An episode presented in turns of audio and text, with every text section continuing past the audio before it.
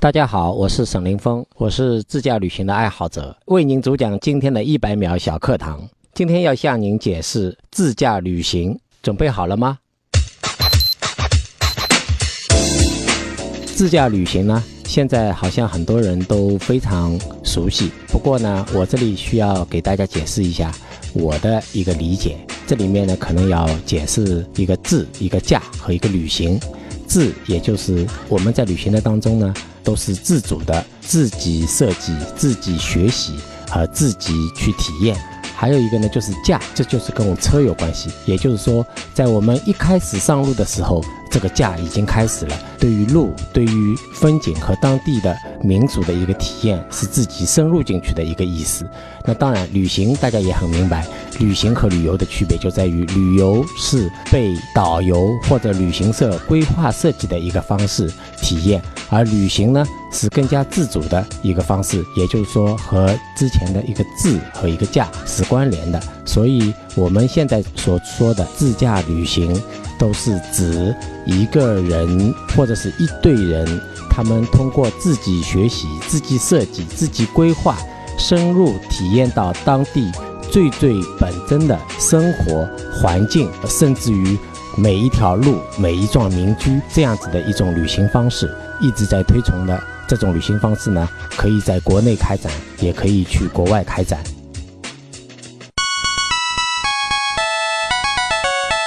节目准备好了吗？正在将内容进行智能排列。嘉宾的情况呢？正在为您检索嘉宾的特殊喜好。不用那么详细吧？正在为您安装幽默插件。你这是在吐槽吗？正在为您更换全部文字素材。正在删除您的幽默基因，已将节目专业程度调低到百分之三十五。好了好了，马上开始节目吧。正在为您开启极客秀。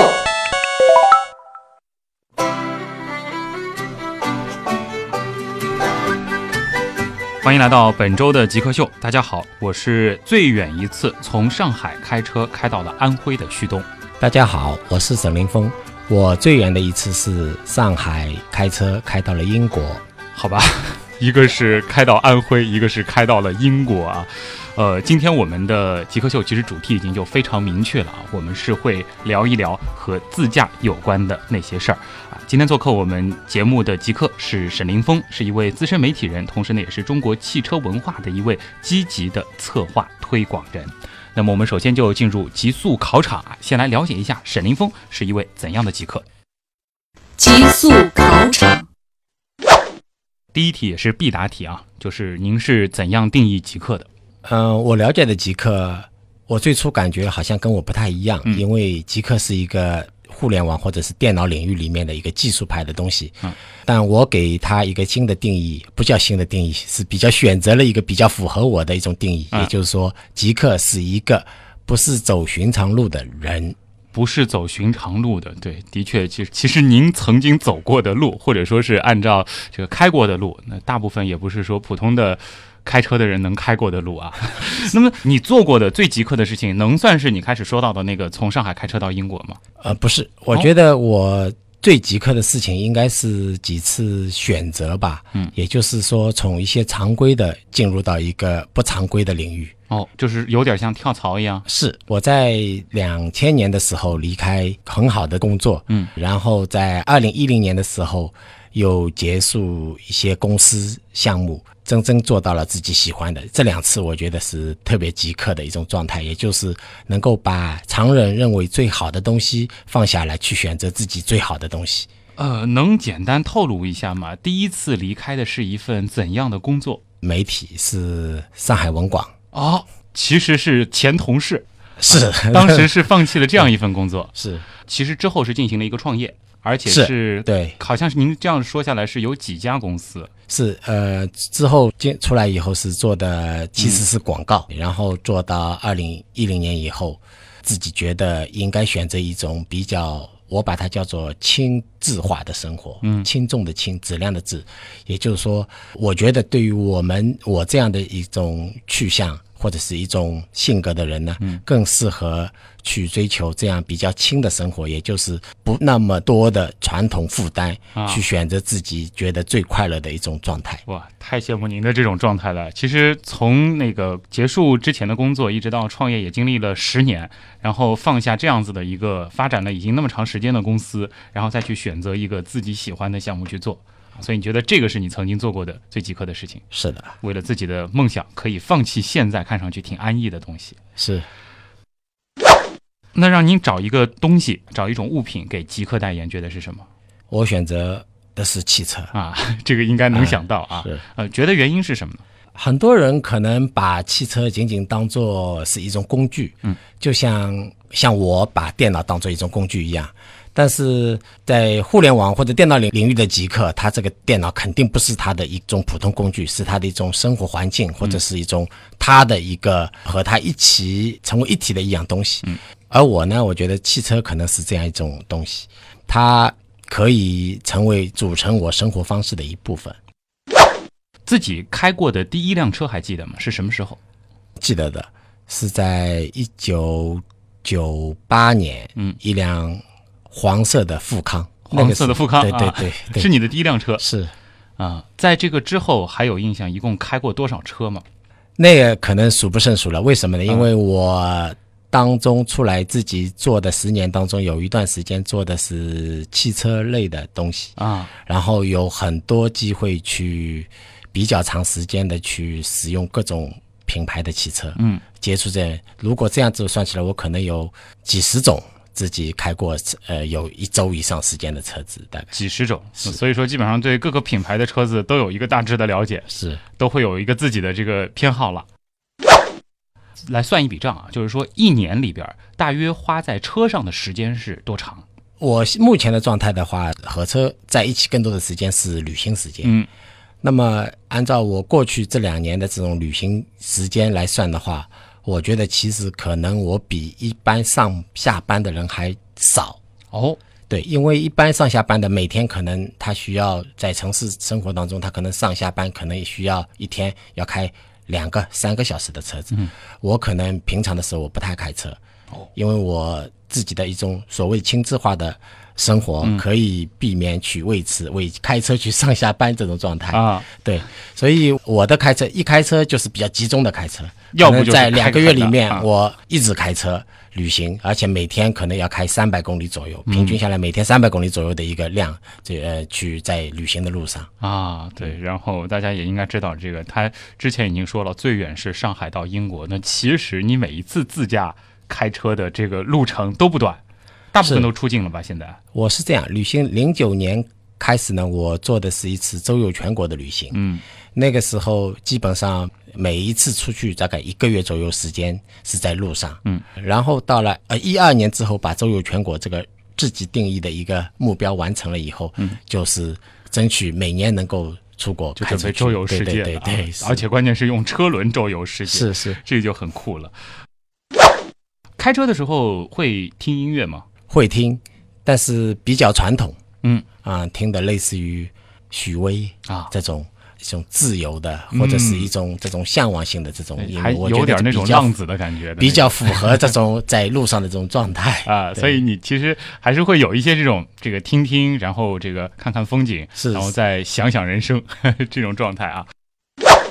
自己有没有这个最感谢的人？啊、有。嗯。最感谢的人应该是自己的这个伴侣，嗯。对，因为很多人可能不太容易去遇到这样的人。当你选择一个不是很常规的一种生活，或者是一种一种旅行方式的时候，你就发觉自己是孤单的。对，如果有一个人他和你完全一样的兴趣、愿望，和你一起去分享，这个遇见其实就是应该非常感激的。啊，所以去的路上都带着他一块儿是的，啊，那应该是很浪漫的一件事儿啊。很很多人都特别羡慕，因为觉得好像两个人都能做着一样的事情，嗯而且这种事情并不是说啊、每个家庭都可以去说哦、这样子你可以放下工作，可以这样子去做，或者说离开一些嗯大家都认为很好的东西，然后你去做一些可能未来不可预期的。嗯当然现在看起来也不错，对吧？是，所以他也是这个为了开车这件事儿放弃了自己原来的一个生活他现在对他他现在跟我也一样，嗯就是完全合拍的生活。哇好羡慕啊！好习惯和坏习惯，这个可以先说说个人的，再说说开车的。好习惯，我觉得我的好习惯就在于喜欢学习、接触新的东西。学习能力很强，是呃，不能说我能力很强吧，兴趣就是特别喜欢，就是说有新的东西，自己会去主动的呃去学习它。嗯，我觉得感兴趣可能是人获得开心的一个很重要的一个基础。嗯可能自驾也是从感兴趣开始发展到现在，把它做成事业的。是零四年的时候，我是第一次旅行，当时我一点都不懂，啊我只是一个上下班开车的人。后来接触了两个人，他们第一次旅行就把我带到了新疆，然后二十五天左右时间开了个来回。嗯，可能人家会觉得你这样很疯狂的一个事情，但是我当时在经历过了以后，我发觉这是一个非常愉快的一个过程啊，啊。对，对然后一下子就爱上了。是是是，从此一发不可收拾。越开越远了啊！是呃，那么这个坏习惯呢？坏习惯可能跟这个也有一定的关联哦。其实，因为你不停的喜欢新的东西，可能就往往会变得就不像那些极客那样啊钻的那么深。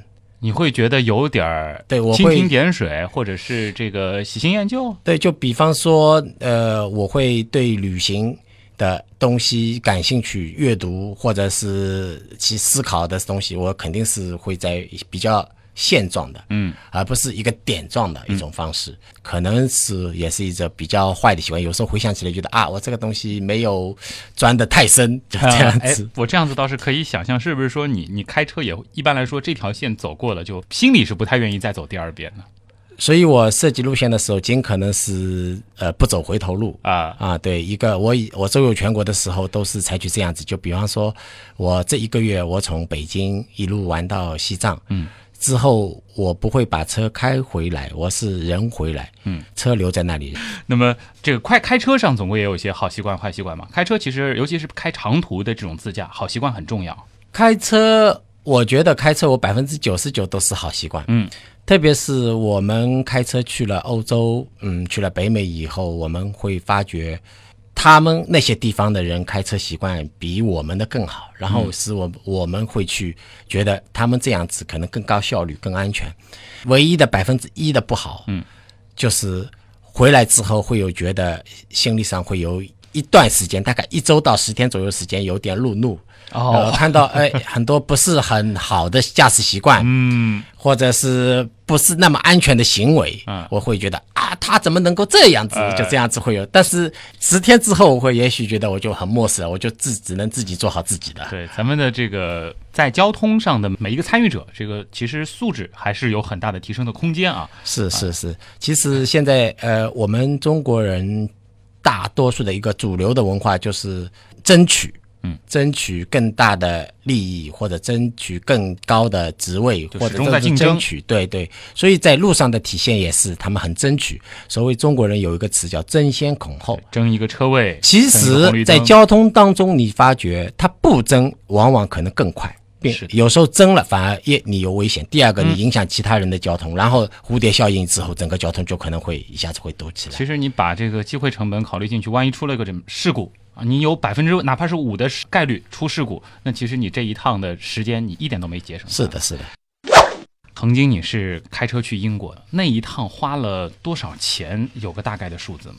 那一趟大概我们英国总共大概总共七十天时间，应该如果算的话，人均大概应该是十十七八万这样子。十七八万，对对对，一个七十多天的时间，七七十天。七十天。嗯，对。接下来这个问题是我们的一个必答题啊，啊。呃，我们经常会有这样一个环节，啊。就是呃，您现在一年的收入大约可以支持几趟这样的自驾游？收入这个词，呃，挺挺特别的，好像往往会认为你，比方说你是呃有薪酬啊，嗯。或者是有什么公司利润啊啊。什么这样的一个薪酬，可能我们现在的这种形态应该是。我只能这样回答，就是说，我现在有勇气、有钱去做这样的事情，一年能做几次，就这样子。哎，好，我想一年我这样子的，想开车去英国这样子的话，如果我愿意做的话，可以做个两到三次这样子，一年一年这样子去做。两到三次，啊对对对啊，带上这个算上这个爱人吗？呃，是算上爱人两到三次。嗯是好，呃，这个数字已经比较明确了啊。好，大家应该也有个数了。那这个极速考场我们就先进行到这儿，先不为难沈凌峰了。接下来其实关于沈凌峰的这个人生故事，包括他的自驾故事，还有很多精彩的亮点。那接下来就进入极客秀访谈的主体部分。你觉得什么是极客？具有互联网思维的、有创新意识的一帮理工科男。极客，我觉得跟黑客有点像吗？用一些很正常的东西做出一些很不正常的东西，就是民间科学家一样的人。头脑很聪明，可能有点小怪异。做事很有自己的范儿，很有潮流，对科技这种东西有一些独到的理解，会搞一些自己的小玩意儿，然后 DIY 能力比较强。印象中比较 crazy 那种感觉，非常聪明，非常有动力，非常有想法、有想象力的一种。smart，精力充沛。嗯，有点像技术宅之类的吧。做一些不同寻常的事情。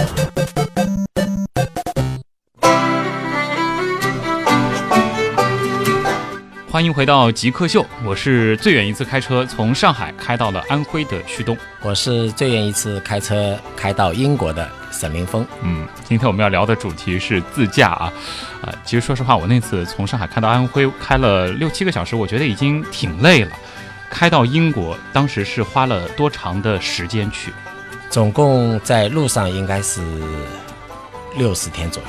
然后到英国玩了十天，对，呃，最后是开回来了吗？车海运，哦，人飞回来，人飞回来，是不想再开了吗？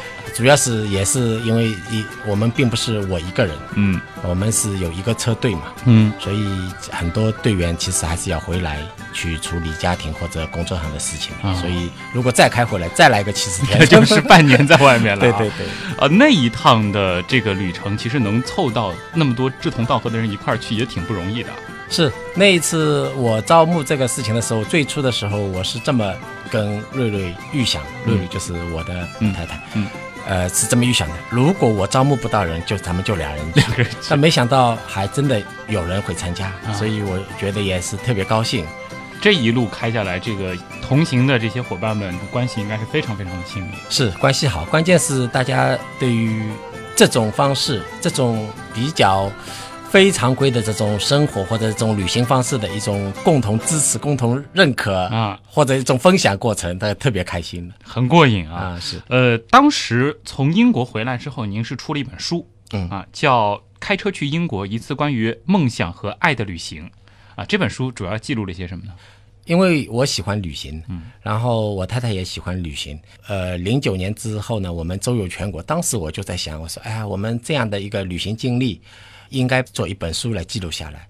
但是就像我前面说的一样，我会很去追求新鲜的东西，嗯但是我的坏习惯也是因为追求新鲜的东西会忘掉这个事情，啊所以我那个时候把这个事情给忘了。哦，然后这一次开车去英国的时候，我觉得啊，这个是我人生的可能是又一个新的一个旅程。嗯，所以我当时一开始就觉得，哎，我要发了个愿，觉得我必须把它给记录下来。嗯，所以我运用了一个自己职业的一个好习惯是什么呢？因为我职业是从事媒体的，我是记者出身，所以我边走边记录。这样子就是等于是边旅行边写作。哦。然后一回来的时候，我想，你想我七月一号回来的，嗯，八月十五号就出正式出版的这本书，直接就出版了。是的，是在上海书展做了首发的哇，啊，对，也就是说，在路上其实基本上已经成稿了。对，我路上啊。是这样子，我呃有一个编辑团队在后面，啊、我在路上按阶段的写，呃，我上海到了卡什，啊，然后在卡什休整的一两天里面，我就把这个这一部分整理好，太充实了这个。然后卡什到土耳其、伊斯坦布尔、中亚到这个这个这个亚细亚那一段的时候，到了伊斯坦布尔的修整的时候，嗯我又把这一章又给了后后面的编辑。而且是带图带文字的对，是瑞瑞是拍照，拍照。我写作，然后我们总是一个文件包发给他们，啊然后他们来处理。如果有疑问，就可以在因为感谢现在嗯网络时代，实在是发交流，对，非常方便。啊，对所以说这个一回来，基本上这本书就已经好了。是回来以后就是呃写最后一章，嗯最后一章呃完了以后马上等于是复印了，啊，是，当然也难免有粗糙，但是其实这种这个马上就是说最新鲜的这种关于旅行的感受见闻记录在文字上，这种感觉其实是很棒的。是这个可能也是我比较喜欢的一种状态。嗯这种状态可能把一个写作的过程当做一个本身就是一个，它也是一个旅行的一部分，嗯，来完成。可能下一次写作可能不会用这种方式，但这种体验也是非常嗯非常完美的，难得的，对对对。很很很完美啊。呃，书当中主要记叙的是一些感想，还是说是一些这个旅游的攻略之类的？不是攻略，它是其实可能是一个故事，哦，就是呃记录着一群人走这么一样一段路当中的一种实现梦想的一个过程，嗯，包括为了实现这个梦想，每个人所持有的一种生活态度、旅行态度啊、这样的一些东西，当然也难免会有一些可能感想之类的东西，但可能更多的是一种故事的形式。啊，您好像一直在强调一个概念，叫以车为介质的平台，这个和您现在正在做的事儿有关吗？这个有关系，嗯，因为我喜欢这个自驾游，那么肯定是大家一开始就来区分人群的时候，肯定是觉得这是跟车是有关系的。那么通过这个方式，首先把一个你的一个基本共同的一个特征，嗯，人群给划分出来，应该是这么理解。嗯，其实我觉得就是像您做的这个自驾这件事儿，应该是和那些传统的旅行社的这个定位是完全不同的。嗯，那可能更多的是不是说是希望就是发掘这个人背后的一些更多的一些延展的东西？呃，旅行社可能只是关注把景点送给旅行者，嗯，是这样的一种过程。而我们在做的一个事情，其实现在也我觉得也是一个比较流行的一种方式，就是一种分享型的一种方式。也就是说，每个人都有自己的一些经验，呃，每个人都有一些自己的目标或者梦想，嗯，然后大家因为因为在同都是走在这一条路上，大家去交流去分享。所以使这个旅行过程变得就不是一个简单的我把景点送给你，或者我把你送到景点这么简单，而是一个我们每一个人共同创作了这么一个旅行过程，嗯，是这么样一个和旅游社组织的旅游不一样的一个东西。嗯，那是通过什么样的渠道去招募这些成员呢？我们通过微信啊啊、通过朋友圈这样子，能够会有发现有志同道合的人一起加入进来。倒并不是说是这个，比如说什么登个广告之类去征集的，对，啊，是通过这个朋友和朋友之间的这种介绍，是然后组成这样子的一个队伍。对的。啊，那就加一个小问题啊，就是说去英国那么长的一个旅行，你包括其实您现在还组织了很多次这种这个出境的这种长距离的自驾游，呃，这个其实除了自己公司的团队应该还不止吧，应该可能还是需要一些这个借助一些呃其他公司的这种服务才行。是，因为我们更擅长的是这种人文的东西，嗯或者说更强调的是一种呃生活态度和旅行态度的一种共享分享这样的一个东西。但真正的是一些纯旅行技术的，或者从法律上的，它必须由专业的旅行社来做。嗯就比方说做旅行，我们是没有专资，就国家规定的这种旅行社的资质来做这个东西，它必须由旅行社来负责。还有一些，就比方说，呃，像我们开车去英国的时候，可能我们开车去欧洲，很多人租车旅行都很多，都可能很轻松的就可以知道在那里想非常方便的去驾车旅行。嗯，但是中亚就不是这样，它必须有很好的地接服务，哦，才能够确保你通关的相对顺利。所谓的相对顺利，就是说我们去通关的时候，呃，在旅专业旅行社的保障之下，它可能需要通三个小时、四个小时。哦，但是如果你独立去的话，你可能面对着那些问题，你可能根本无法不通处置。嗯对，那里的文字你是一点都看不懂，对吧？嗯，还有一个就是他们各国中亚各国对很多查验的东西的规则，可能我们现在都不太能够理解。嗯，就比方说举个例子，啊，一四年去的时候在哈萨克斯坦过关的时候，他们查音频音像的东西查的特别紧，只要你有存储器，比方说 U 盘啊什么东西，他一定要一个个的去查，去看看你的视频，看你的音频。啊、那我们当然我们只你能你肯定带电脑了，一般人都会带电脑，对，然后他都会要求你拿出来给他看，嗯，啊，给他看什么东西，甚至于他们认为的，如果一个歌舞，他会仔细的看，因为他听不懂，他仔细的看，嗯。他我们猜想他是不是在看，是不是有限制级的啊。这音频音响，有可能因为每个国家的这个风是是是土人情都不一对样啊。但是如果有当地人陪同或怎么样，他帮你做了解释啊，做了什么，那就可能就会时间上快捷，或者双方更能容易去理解，嗯，这样子。这其实也给那些想自己出去自驾，尤其是这种超长距离自驾的朋友也提个醒。尤其是去这个一些中亚啊，甚至是一些中东的这些是是国家，可能会有一些这个大家可能预想不到的情况出现。对这个是得特别的提前做好准备。对对对，啊，那其实关于自驾的问题很多，还有包括您这一路上的见闻啊，我们极客秀访谈的下半部分接着聊。一段广告，稍后见。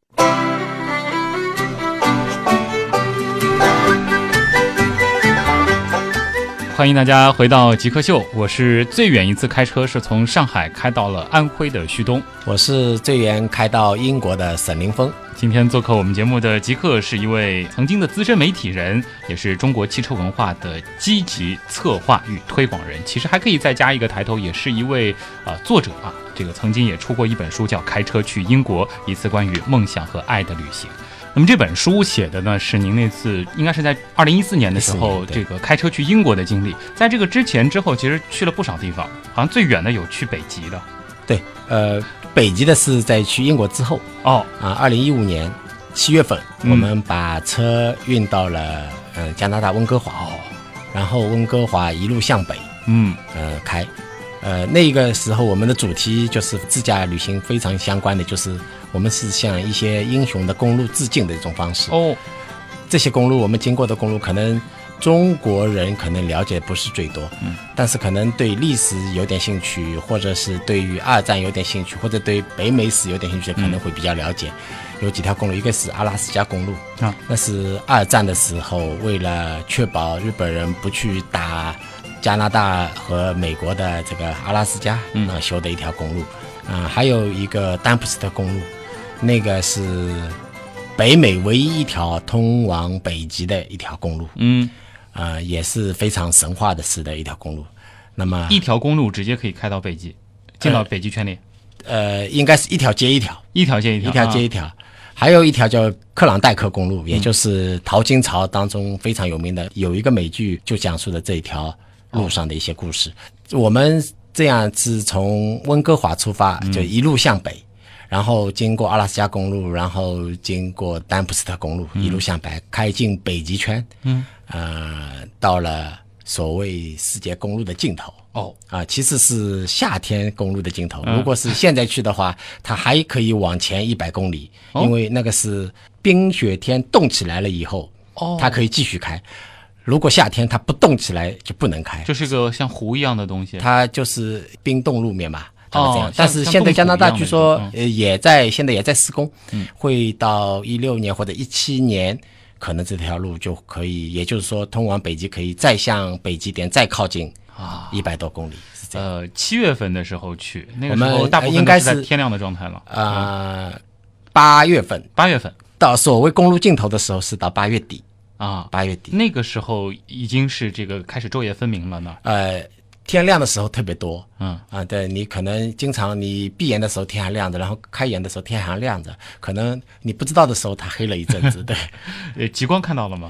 这个是可能是导致我后来又继续去阅读北极的一些书的、嗯呃一个缘由，是因为我对北极光只看到了一丁点，真的是只是就像女孩子的口红一样一下子而已。啊，当然，我们同行的当中有看到比我多一点的，嗯但是因为八月份去，其实不是看北极光最好的时候，应该是九月份之后，嗯，可能会更好。所以，呃，九月之后的很多呃我们的朋友，他们都看到了比我们绚烂的北极光，那个真的是天幕的那种感觉了。是是，那非常漂亮，真的是应该去。冲着这个北极光准备再去一次吗？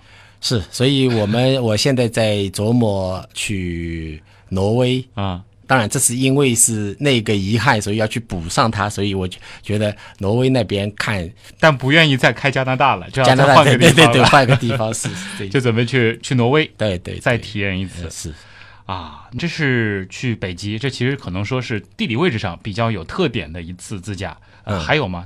在国外的就目前为止只有这两个，一条是英国，一条是英国，一条是在北极。对对对啊，北极的这个呢，主要是在加拿大，还包括美国的阿拉斯加。美国是阿拉斯加，我们是没有开车进去。美国哦是我们回来以后，我们从北极返回来以后，我们就呃进入到美国做了一段时间的旅行。嗯，就那一趟的话是在那儿做了一个来回，到了最北，然后又往南走。对对对对啊，但是那特别是丹普斯特公路，你只能走回头路，因为他只有这一条路去回来都这条路，没有其他路可以选择。啊，就必须走回头路，对除非你飞回来。走回头路就比较痛苦了啊。呃，那一次去英国的话，这一路上是经过了不少国家啊，号称十三个，十三个国家，十三个。当然，有些国家可能实在太小了，只能脚踩进去，等于类似于像梵蒂冈这样的 啊。如果梵蒂冈这样不算，直接车轮过去的应该是十二个，十二个国家，十二个国家对。哦，包括中国这样子十二个国家、嗯，这一条线路，那个印象最深的事儿、啊，印象最深的事儿，我觉得一个是反差，也就是说我们在中国出关，包括一直到土耳其为止，这一路上面我们感受最多的就是比较的紧张，嗯，就是比方说沿路的查和这个这个过关的时候的检查都非常严格严密，但是我们一出了土耳其。进入希腊，基本上处于无人管理状态。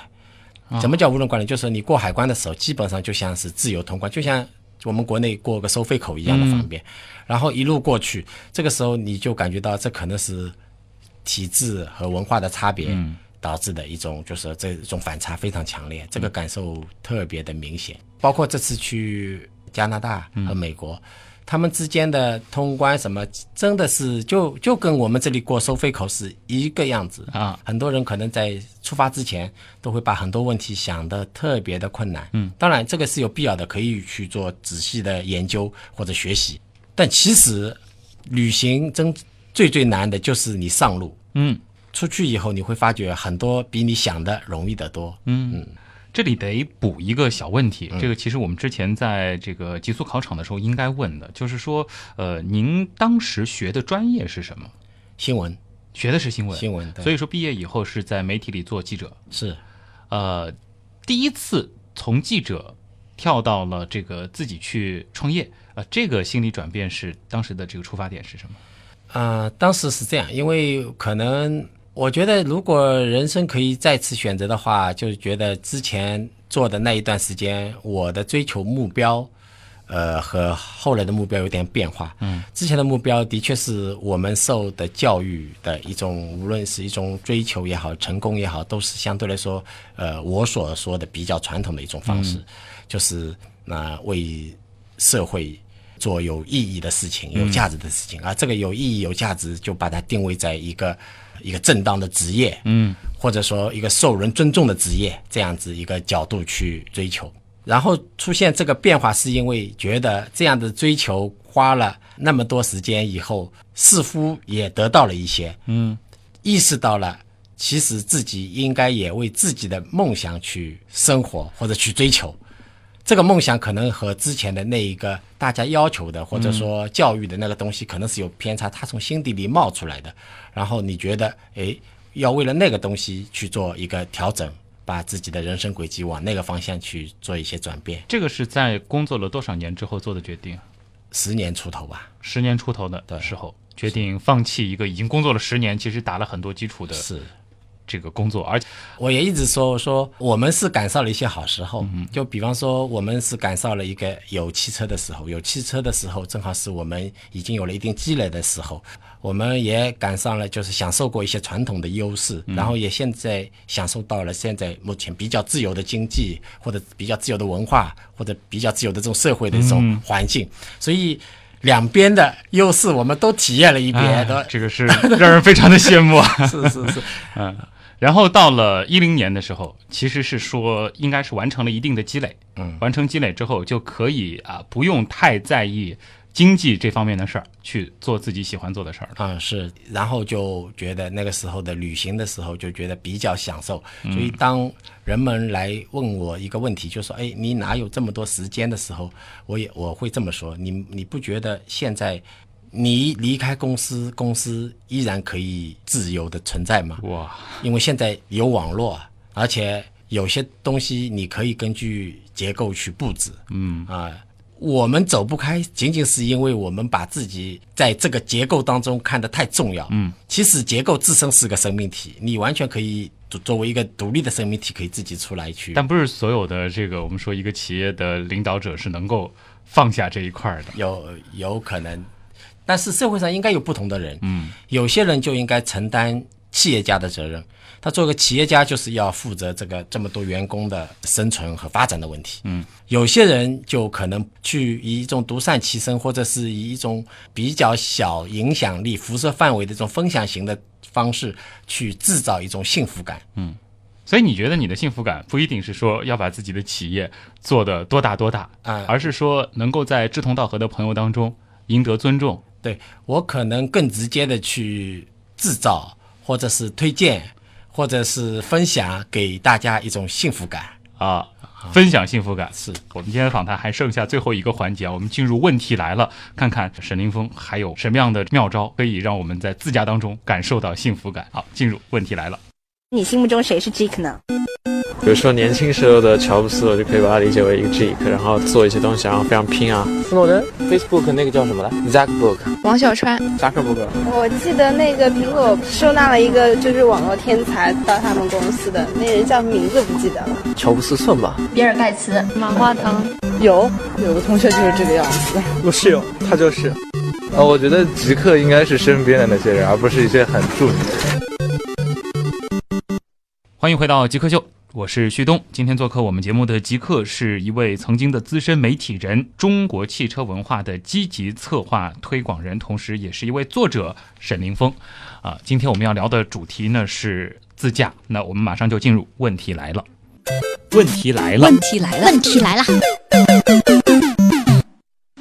第一个问题来自伊瓦诺维奇，他这个问题其实问的也挺实际的，就是呃，他听了之前我们访的那么多部分，呃，他就没有搞明白，就是说您现在自驾的这个项目，它的这个呃盈利模式到底是什么呢？您靠这个盈利吗？靠这个盈利，目前看来不是一个我们追求的一个方向。嗯，我们目前对这个项目的方向追求就是分享的这样一种方式，这样一种体验，是这个。你完全准备用它来交朋友？呃，那也不是，因为公司在这个自己在旅行的过程当中，其实在积累一些呃品牌或者影响力。嗯，那么呃，在其他一些呃项目当中，啊、可能会有一些这种收入。嗯但是我一直想补充说明一点，就是说我对“收入”这个词相对来说比较敏感啊。呃，因为我做这个自驾旅行这样子，我觉得更多的是觉得是自己的一种追求快乐的一种方式，嗯或者说是一种生活方式的一种形态。那么，呃，我可能是觉得我们这个社会当中有很多和我一样梦想、一样追求的人，嗯然后可能是因为某种小小的、薄薄的壳。盖住了他们这样的一种追求，那么我能够敲敲他们的壳，让他们醒过来，并且出来，然后哎哎，我们是一路的，然后我们就一起分享快乐的生活的，这个是我们的追求。当然，每个人都有一个一些生存的要求，嗯，呃，有可能在在有些地方还是会有必不得不去考虑，呃，你应该有收入。啊、是，所以呃，我现在比较欣赏现在比较流行的一种一个词叫分享经济，也就是说，你把你的价值体现出来，可能自然会有一些收入产生。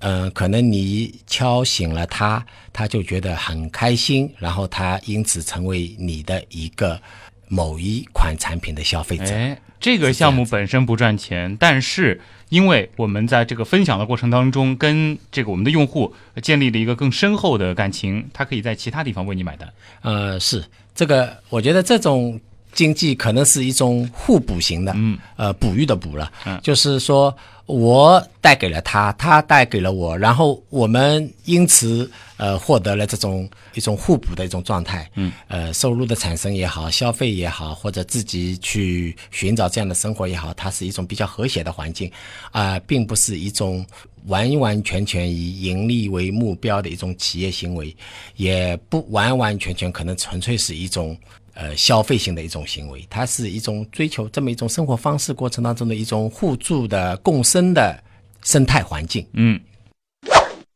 ，M 大王派我去巡山啊，他这个功课做的很深啊。他问，听说您在二零一一年创办 MG Club，并且是成为全球最大的单品牌汽车俱乐部的中国总部，这个事儿好像挺厉害的啊。是这样，呃，我呢可能大家觉得，哎，我可以有比较多的资金去支持去做这样的旅行，而且蛮多的时间去做旅行。可能很多人会觉得啊，你这个是因为是富二代啊，或者是已经完成了原始积累了，或者怎么样。其实我很想跟大家分享一样东西，就是每个人的生存，你选择了什么，你就会有什么样的方式。就像比方说，呃，有些人买一个包要几万块钱，他不心疼，他觉得很潇洒的就可以去用这个包啊。但是我不用这个包，我这个几万块就可以旅行很多公里呀，嗯，对不对？这个就是一个差异。也就是说，我在这个创办这个俱乐部，大家可以知道，MG 俱乐部，MG 是一款车子的名字，对。呃，目前在国内的销售价也就是十万左右，它并不是一个特别特别昂贵的车。型，对对对。所以我现在我们开车去英国，开车去北极，我用的车就是这样的子车，也就是说，不是说开着那种是好车坏车啊，不在于这个车有多贵有多好，其实在于你开车人有多大的勇气和多大的乐趣去享受它。嗯，所以那个时候我一开始用这个车旅行的时候，也就是身边聚起了这么一些人，嗯，都是同一款车的使用者哦。然后我就成立了一个俱乐部，叫做 MG Club China。然后之后在这个过程当中，我们又了解到，其实这个 MG 其实在全球都有一个很大的一个俱乐部，它和厂商没有关系，它完全独立的一个全球俱乐部。一九三零年成立，到现在已经有八十几年的历史，今年八十五周年。嗯，所以也就是在今年一九呃八十五周年的时候，我们做了这个俱乐部的庆典的时候，英国、法国有车友开车过来，开着他们的，他们开的是老爷车。嗯，MG 的老爷车在六十年代的时候是非常牛逼的一款车，神车号称。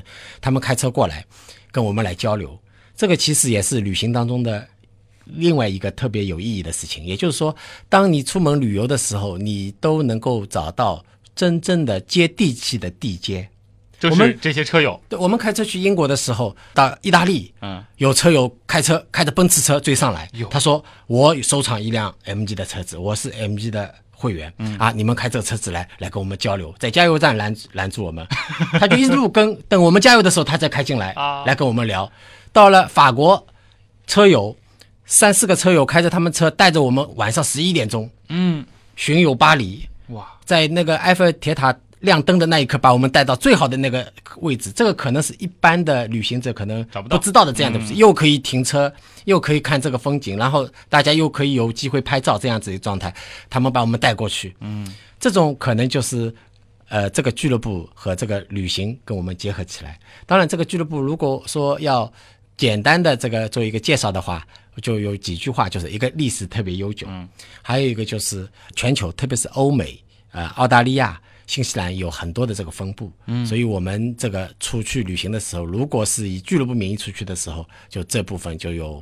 到处都有一些家的感觉啊，所以说就是那些特别长的这种出境旅行，这个很多时候都是和俱乐部绑定在一起出去的。呃，像我们开车，呃，二零一四年开车去英国，就是和这个 MGCC 绑在一起。嗯，他这个也就是说，我们沿途参加的一些这个跟俱乐部的一些互动活动。当时选英国这个目的地，其实也是因为有关系。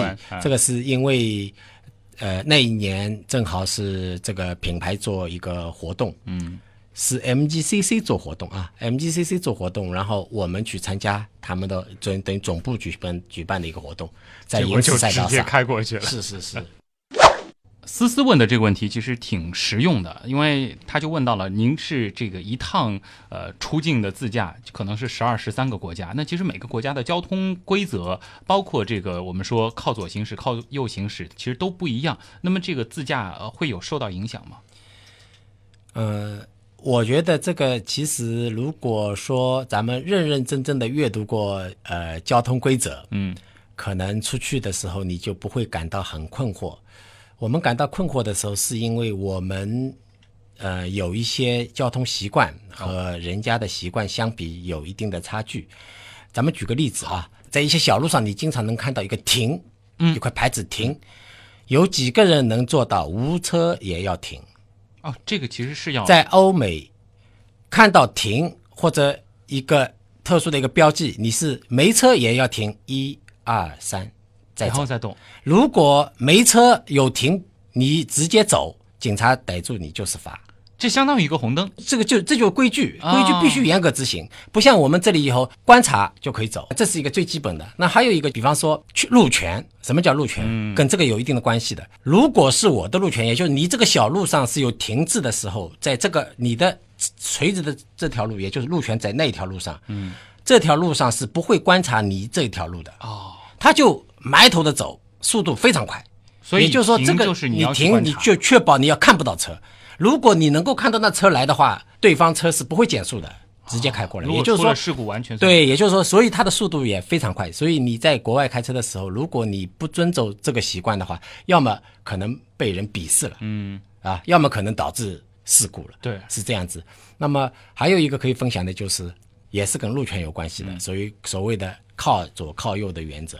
在路上开的时候，你快车开什么道，慢车开什么道，超车开什么道，它规矩非常严。如果你慢车占着一个它正常的一个快车道的话，外国车友非常的矮板，啊，他快车他不会在你的右侧超你的车，嗯，他一定跟在你后面，咬得你紧紧的，啊。让你感觉到我很快啊，你比我慢啊，嗯，提醒你你的慢车应该让到右面去，对，这个车应该让出。就你在快车道你就应该开得快，对你不快的车，你不应该开到这个车道。然后快车道就是里边那根车道，对，所以它它这个非常的快。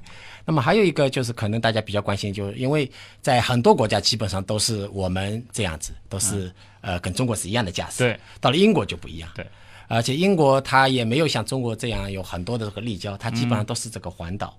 我们出去开的时候呢，往往左舵的车能开他们完全能开，警察也不会来管你。但是就是你自己要习惯这个事情啊啊，对对，你自己 习这个惯。很痛苦但一般来说，呃，开过一个一百公里以后，你慢慢会习惯。嗯，你只要跟着别人的车，基本上百分之九十九，它都是正正确的。对，是什么意思？就是说，他不会把你带出一个违反交通规则的一个所以你们就找人跟着，你只要只要路上，比方有同行的车，你跟着他走，然后跟过一百公里以后，你发觉规则你都已经顺了啊，你都能够跟着他。呃，基本上你比方说小转与大转的差别，嗯因为跟我们完全不一样嘛，对所以基本上就能顺。还有一些就是说，你比方在英国，它都是用那种环岛的方式来做的，它里面的规则其实真的学有时候学完了以后，你觉得很好，然后回来以后你发觉很难做。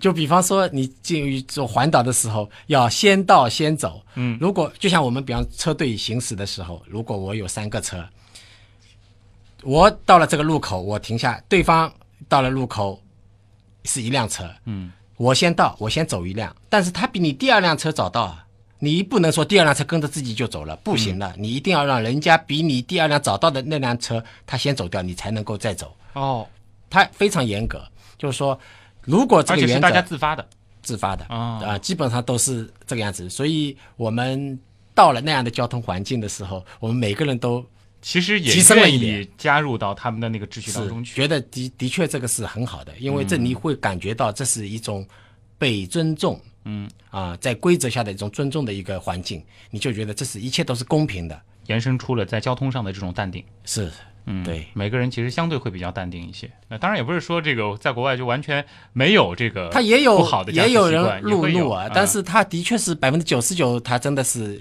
严格的遵守这个规则来做。嗯所以我想跟呃有兴趣去国外开车的人分享的嗯就是说，到了那里以后，你一定要有一个学习的过程。